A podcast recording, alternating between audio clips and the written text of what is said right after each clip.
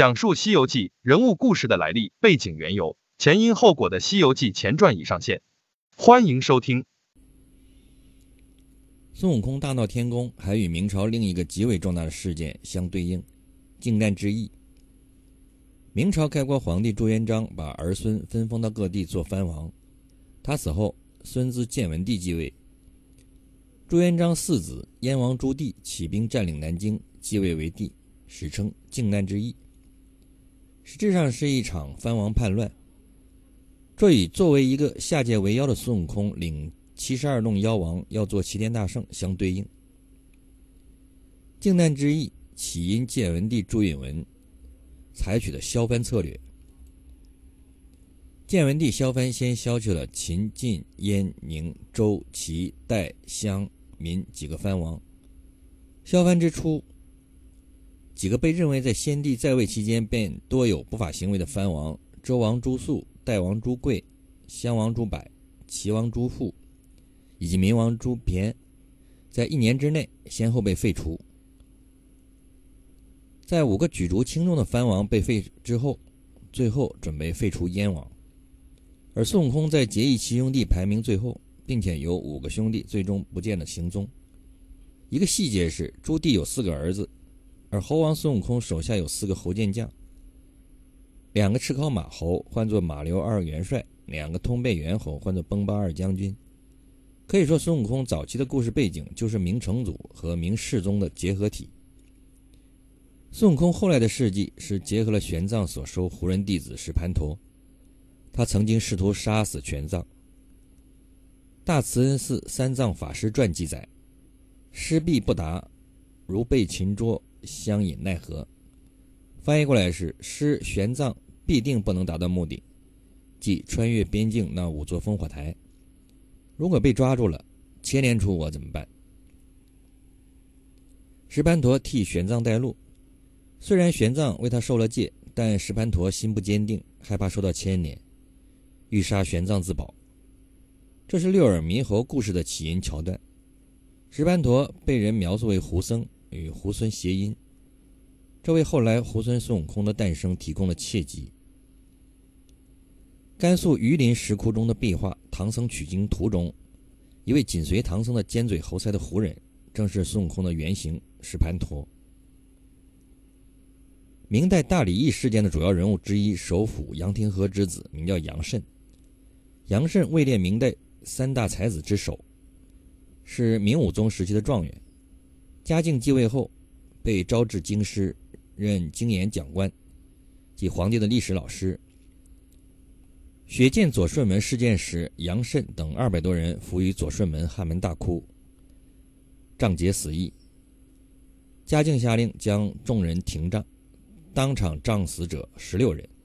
十日后，杨慎、王元正、刘季、安盘、张汉卿、张元。王石科等七人又聚众当庭痛哭，再次遭到廷杖。杨慎被折戍云南永昌卫，因其父有精简锦衣卫行为，因此被贬放逐途中一路被追杀。在书中有一个比较特别的妖精——九头狮子九灵元圣，最终被狮奴当众责打百余下，是唯一受到主人责罚的妖精。九头代表头脑聪明，狮即老师的狮的隐喻。杨慎曾经当过皇帝的讲史老师，同时受到皇帝的手下当众廷杖责罚。《西游记》里有许多有关道教人物的描写，历史上的嘉靖尊道对于道士尤其尊崇，其中比较有名的有三位：邵元节和陶仲文，还有一个方士段朝用。邵元节在嘉靖三年入京，以立教主敬之说得到嘉靖赏识。嘉靖四年，皇帝下令。命其召唤雨雪，居安灵验。嘉靖五年，统辖京师道门三公，总领道教，赐给紫衣玉带。从此经常奉诏祈祷雨雪，多次受到封赏。嘉靖九年，官居二品。邵元节上奏将永恩寺等改为道宫。嘉靖十五年，为皇帝起嗣，当年生子，后拜为礼部尚书，做官做到一品。陶仲文是邵元节的朋友，嘉靖贪恋女色，陶仲文呈现的方子可以帮助嘉靖帝一夜遇庶女，其在祈雨方面也有立功，获封功成伯。嘉靖的儿子也沉迷媚药，三十多岁就死了。有个叫段朝用的方士哄骗说自己能招来神仙，嘉靖招来与他交谈后十分高兴，下令退隐一两年。大臣杨醉进谏说。只不过见到一个方士，就想服药成为神仙。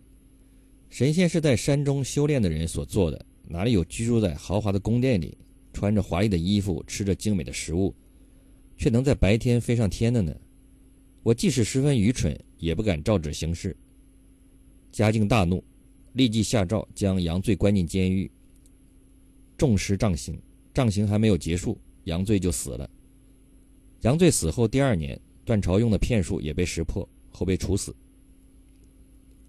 这些情节与车迟国道士大仙因求雨获得国王信任，启君王万年不老，被称作国师兄长先生，毁佛庙造道观、召唤神仙等等情节一般类似。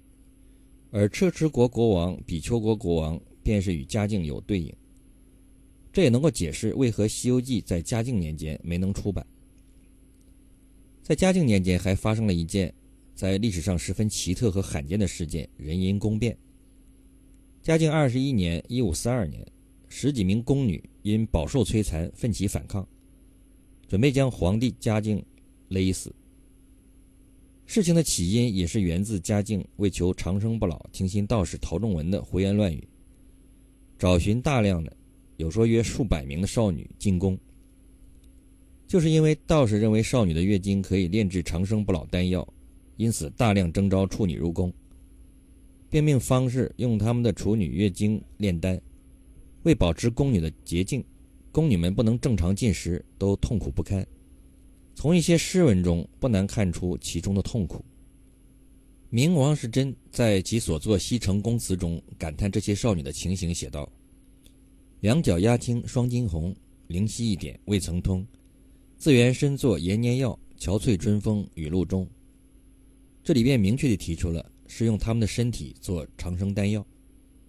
明沈德福记载，嘉靖中叶，上耳丹药有验，至壬子即嘉靖三十一年冬，命京师内外选女八岁至十四岁者，三百人入宫。乙卯即嘉靖三十四年九月，又选十岁以下者一百六十人。盖从陶仲文言，供炼药用也。同时，宫女受到苛刻虐待，动辄被打死或处死，最终引发集体计划杀死皇帝。在书中有这样一段：比丘国王听信了道士国丈的话，找一千一百一十一个小孩的心肝来做长生不老的药引，就是对应这一段找少女来炼制长生不老丹药的过程。比丘国国王和道士国师的原型也是嘉靖和其宠信的道士。由于嘉靖贪色，道士为皇帝御女出力很多，因此比丘国道士国丈带有一个形容娇俊、貌若观音的美后。